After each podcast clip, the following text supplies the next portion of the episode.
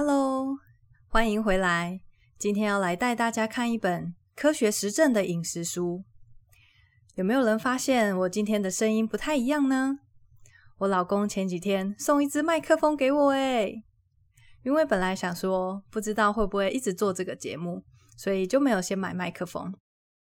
他虽然完全没关心我在做什么事情，我的节目他连一集都没有听过，但是这个举动还是蛮贴心的，也谢谢他为我在节目里面的各个理论贡献了很多例子。虽然以我对他的了解，他大概一辈子都不会点开这集来听，但是没关系，我们心里保持感激。好啦，回到正题，想问问大家以下的饮食资讯。你觉得是对的吗？第一，碳水化合物并不健康，吃多了只会让人发胖。第二，美国饮食建议已经取消了胆固醇摄取的上限，所以鸡蛋可以多吃一点。第三，百分之百的纯果汁比水果还好吸收，对健康有益而无害。其实，上面这三个说法全部都是迷思哦。今天要用这本一上市就攻占日本亚马逊销售第一名的书，来跟大家一起更新饮食资讯，了解有科学实证支持的真正有益于健康的饮食法。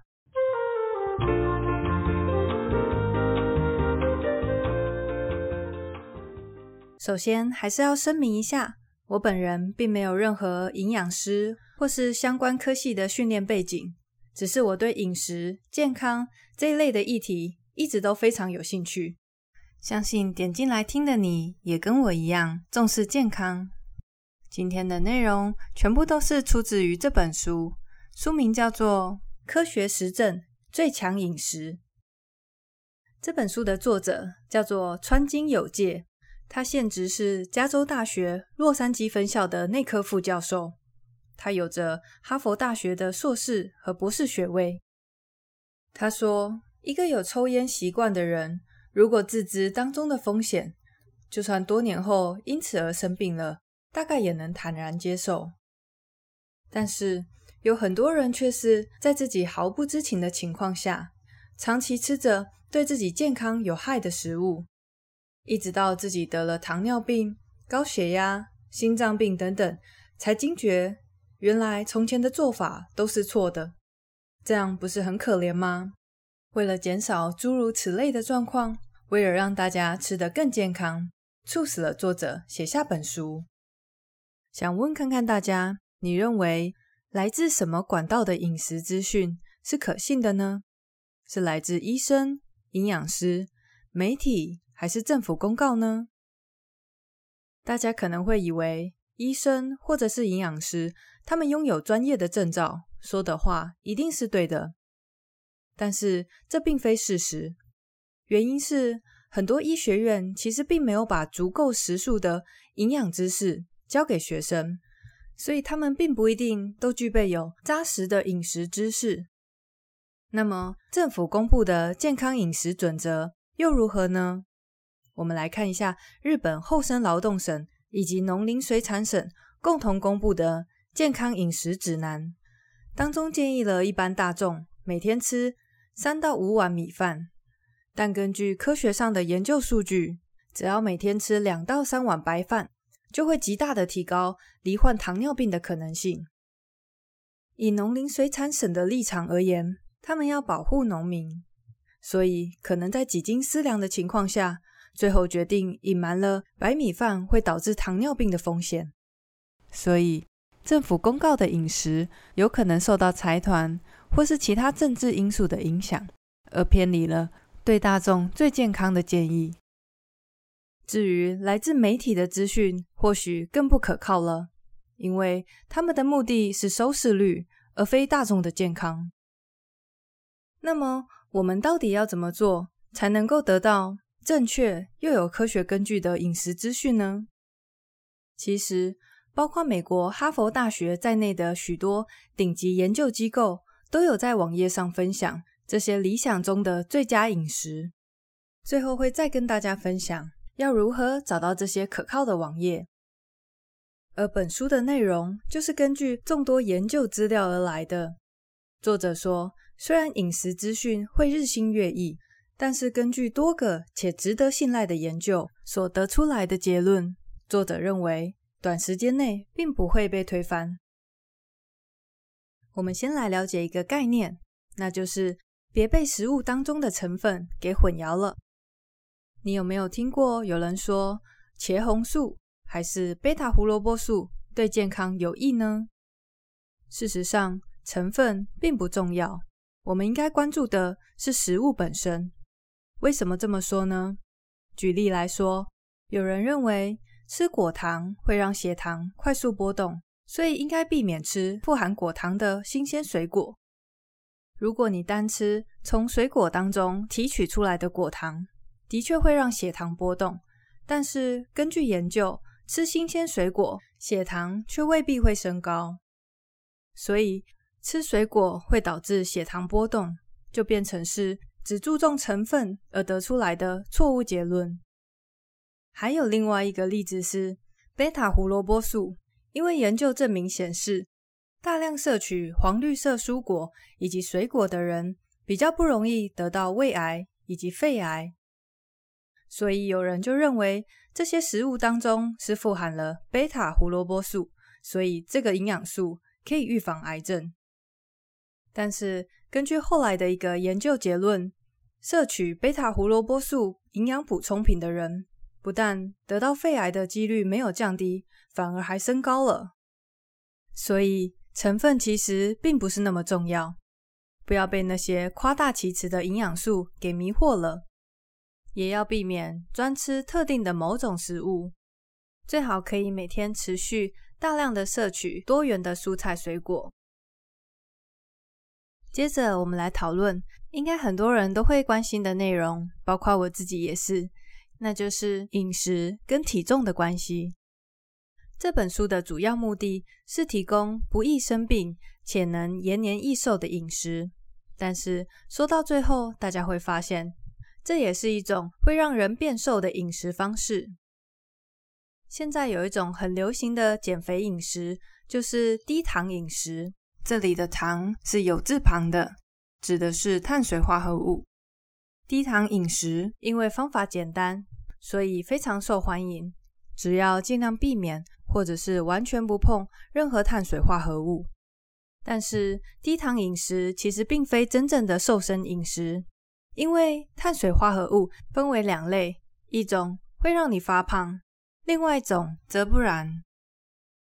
低糖饮食后来也有两个随机对照组的实验，证明六个月后的确体重下降了，但是十二个月后又会恢复正常。还有，我们也不知道长期限制碳水化合物的摄取会有怎么样的负面影响。有一个可能是疑似会提高心脏病。所以，如果你听到只要减少糖类的摄取就可以健康的瘦身，这种说法可以不用太相信，因为我们几乎可以确定，这么说的人或者是书并不完全了解他们所主张的饮食方式背后的理论。接下来有一个重要的观念要了解，那就是食物的来源比热量更重要。哈佛公共卫生所的研究人员曾经警告，想要瘦身的人不要只在意食物的量，也就是很多人喜欢去计算的卡路里。你应该要在意的是，你从哪些食物上面获得这些热量。一样的一百大卡，你如果吃的全部都是砂糖。跟你吃的全部都是蛋白质，你的身体会有完全不一样的反应，对他们做完全不一样的处理。所以一百大卡真的不只是一百大卡。对想要瘦身的人来说，在食物的摄取上，我们的观念应该更偏向于重质不重量。这个概念我自己有亲身的经验，可以跟大家分享。就是在去年有一个月的时间，我采取全素的饮食。那时候就是当做一个挑战，也想看看自己的身体会有什么样的变化。除了全素饮食之外，我也比较少吃碳水化合物，还有含糖饮料。不得不说，这样子吃超级容易肚子饿的。我大概每两三个小时就要进食一次，手边都是各式各样的可以充饥的食物，像是坚果或是燕麦棒之类的。但是我每次肚子饿，我都会让自己吃饱，就是饿就吃，想吃多少就吃多少，但是也不会吃撑啦。结果这样子一个月下来，我差不多一个礼拜就瘦一公斤。到后来真的是觉得，哎，这样瘦下去好像有点不健康了。本来还有点高兴，一直到有一位朋友形容我的身材是干瘪，突然从那个越瘦越好的幻觉当中惊醒了。干瘪呢，好难听哦。希望大家不要误会，这个经验分享不是要说这样子吃就一定会瘦。我想说的重点是，虽然我吃了很多的坚果，就热量来说，我应该是摄取了比较多的热量，但是这并不妨碍减重。当然，想要瘦身，并不能单单关注饮食，还有睡眠、压力、运动，都是影响体重的关键因素。唯有把这些因素通通最佳化，才是达到有效瘦身的第一步。接着，我们来看一个作者帮大家列出健康食物表格。这个表格上写出了真正能够降低脑中风、癌症、心肌梗塞的风险的健康食物有以下五种：鱼类、坚果、褐色碳水化合物、橄榄油以及新鲜蔬果。而被认为不健康的食物总共有三类，包括牛肉。猪肉在内的红肉，尤其是加工肉类，特别糟糕。接着是白色碳水化合物，以及包含奶油在内的饱和脂肪酸。刚刚提到的这些，是有多个值得信赖的研究证明，提出有益跟有害的食物。但是在这个中间，还有一些是可能有益以及可能有害的食物。我帮大家念一下，以供参考。可能有益的食物有黑巧克力、咖啡、纳豆、优格、醋、豆浆、茶；可能有害的食物有美乃滋、人造奶油。我们先来看看健康食物当中的橄榄油以及坚果。很多日本人会以为日本传统的饮食方式是有益身体健康的，但是这种说法。证据其实非常薄弱，从几个方面就可以看得出来。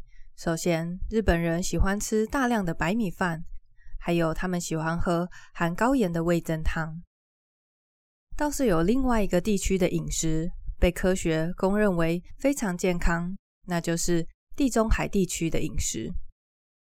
这边引用了很多研究数据，我直接告诉大家结论：地中海饮食可以有效的。减少癌症、心肌梗塞、糖尿病以及脑中风。那么，地中海饮食是怎么吃的呢？他们摄取大量的橄榄油、坚果、鱼类以及蔬果，一个月只吃少量的红肉，以及日常偶尔会搭配葡萄酒。大家有没有发现，其实地中海饮食就是大量的吃前面那个表格当中所列出的五个健康食物。如果我们在日常生活中能够做到多摄取橄榄油、坚果、鱼类、新鲜蔬果，那么也可以算是非常接近于有益健康的地中海饮食了。接着，我们来看看属于健康食物当中的鱼类。大家应该都知道，吃鱼对身体很好，但是它好在哪里呢？能防癌吗？能降低心肌梗塞吗？还有有些人会担心可能会有重金属的问题，是不是少吃一点比较好呢？我们先从整体死亡率来看，答案是常吃鱼的人整体死亡率较低，但也不是吃越多越好哦。根据一篇整合了十二个研究的分析，我们可以得出以下的结论：一天吃六十克的鱼，比完全不吃鱼的人死亡率降低了百分之十二。但是，一天吃超过六十克，其附加价值就不大了。至于重金属的部分，大家比较会担心是深海鱼内残留的水银、多氯联苯、戴奥辛这些物质，如果大量摄取，可能会有致癌以及其他风险。但是我们目前并不知道，如果少量的摄取会有什么样的影响。另外，根据一个研究，假设有十万人七十年持续的吃鱼，最后因为当中的多氯联苯而罹患癌症死亡的，将会有二十四个人，但是却会有七千多人因为降低了罹患心脏病的风险，因此获救。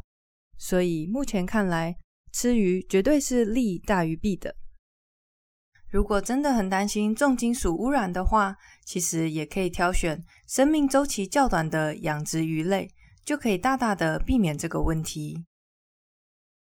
又到了整理重点的时间，今天我们学到了在饮食上有几个重要的观念。首先要注意饮食资讯的来源是否可靠，还有我们应该更关注的是食材本身，而非当中的营养素。减肥的时候，我们应该更在意热量的来源，而不是单单计算卡路里。我们也提到了真正有益健康的五种食物，那就是橄榄油、坚果、鱼类，还有新鲜蔬菜水果、褐色碳水化合物。不健康的则有三类：红肉、白色碳水化合物以及饱和脂肪酸。下一次，我们一起来看看同时出现在健康和不健康清单上面的碳水化合物到底是怎么回事呢？还有，有机食品真的有比较健康、比较营养吗？谢谢你跟我一起学习，我是 Tanya，我们下回见喽，拜拜。